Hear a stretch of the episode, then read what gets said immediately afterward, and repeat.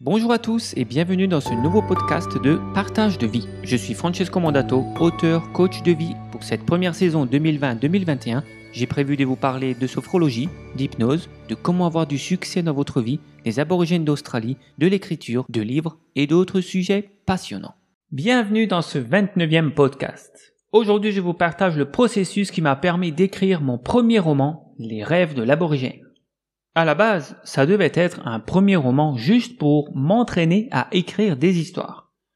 Car il est vrai que j'étais très vite à l'aise pour écrire les livres éducationnels, 12 concepts pour mieux vivre votre spiritualité, ainsi que 200 concepts pour mieux réussir. Par contre, pour écrire une fiction, c'était plus compliqué. Donc, dans ma tête, du moins au début, au départ, je me suis dit, c'est un livre test sorte de premier jet ou un essai dans l'écriture de fiction. Je me suis donc dit qu'il fallait un sujet que je maîtrisais. Car si déjà je devais travailler mon écriture et ma narration, je ne pouvais pas en plus parler d'un thème que je ne connaissais pas bien. J'aurais bien sûr pu effectuer des recherches pour cela, mais je n'avais pas envie de me rajouter une difficulté supplémentaire. Il fallait que le sujet coule de source afin de me concentrer sur la forme. Bon, tout compte fait, ce projet a pris tellement d'ampleur dans mon esprit que j'ai changé d'avis.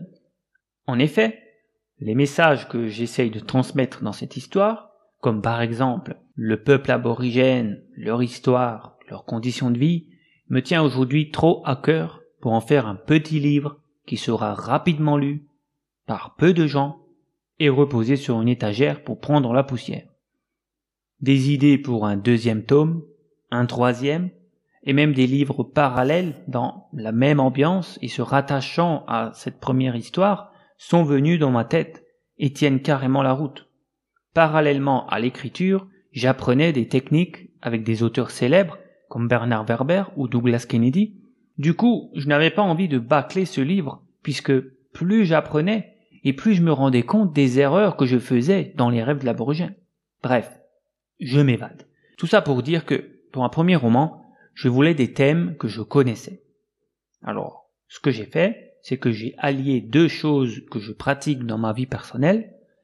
D'une part, le didgeridoo, instrument de musique australien utilisé par les aborigènes, et le rêve lucide, capacité que j'ai à être conscient de rêver la nuit et de prendre le contrôle de ce qui m'arrive dans le monde onirique. Cela me permettait de décrire des scènes avec l'instrument d'une manière tout à fait objective et avec beaucoup de détails puisque je pratique le didgeridoo. La culture aborigène et leurs croyances spirituelles sont particulièrement liées à cet instrument ancestral. Je connaissais déjà un rayon depuis des années.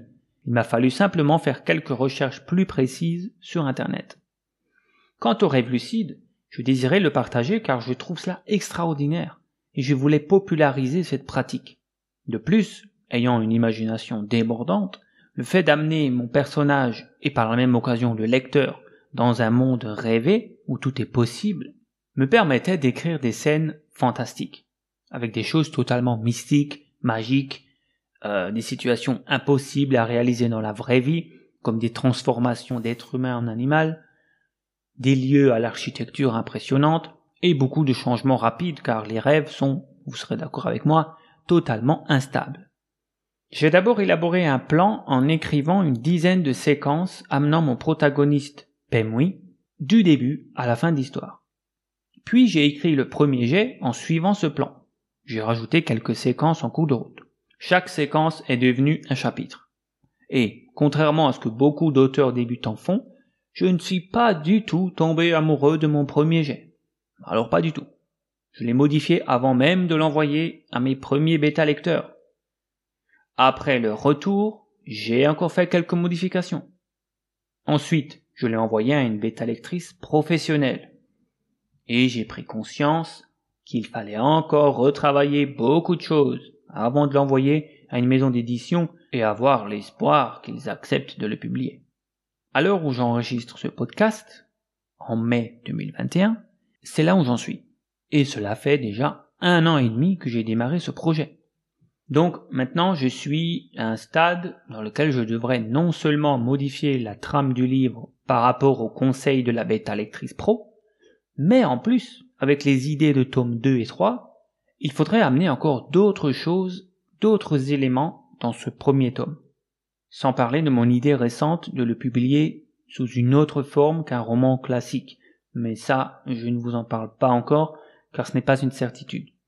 En gros, il n'est pas prêt d'être publié, car il me faudra minimum six mois pour modifier tout ce que j'ai l'intention de faire. Donc, il m'aura fallu pour écrire ce livre au moins deux ans. Ce qui est le double de mes livres d'information.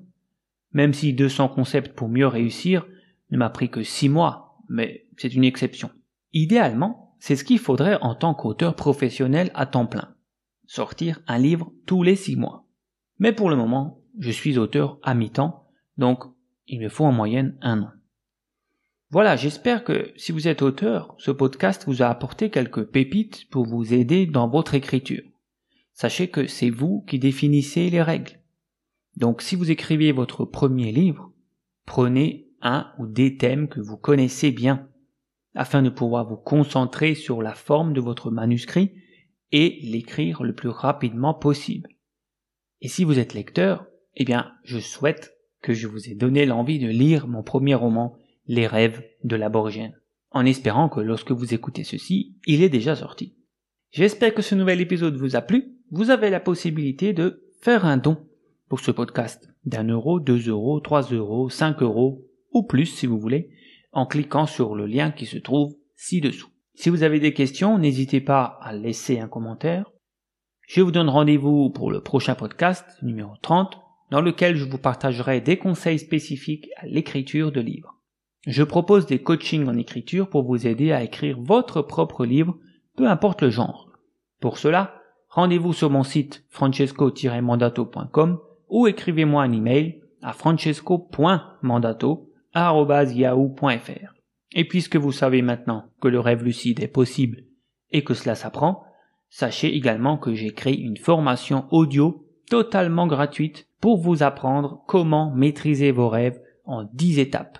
Vous trouverez le lien sous ce podcast. C'était Francesco Mandato pour le podcast hebdomadaire Partage de vie. Pour me contacter, vous pouvez le faire par les réseaux sociaux Facebook, Instagram, YouTube ou par email à francesco.mandato.yahoo.fr. Aidez-moi à faire connaître ce contenu gratuit en vous abonnant, en laissant un commentaire et en partageant auprès de vos amis.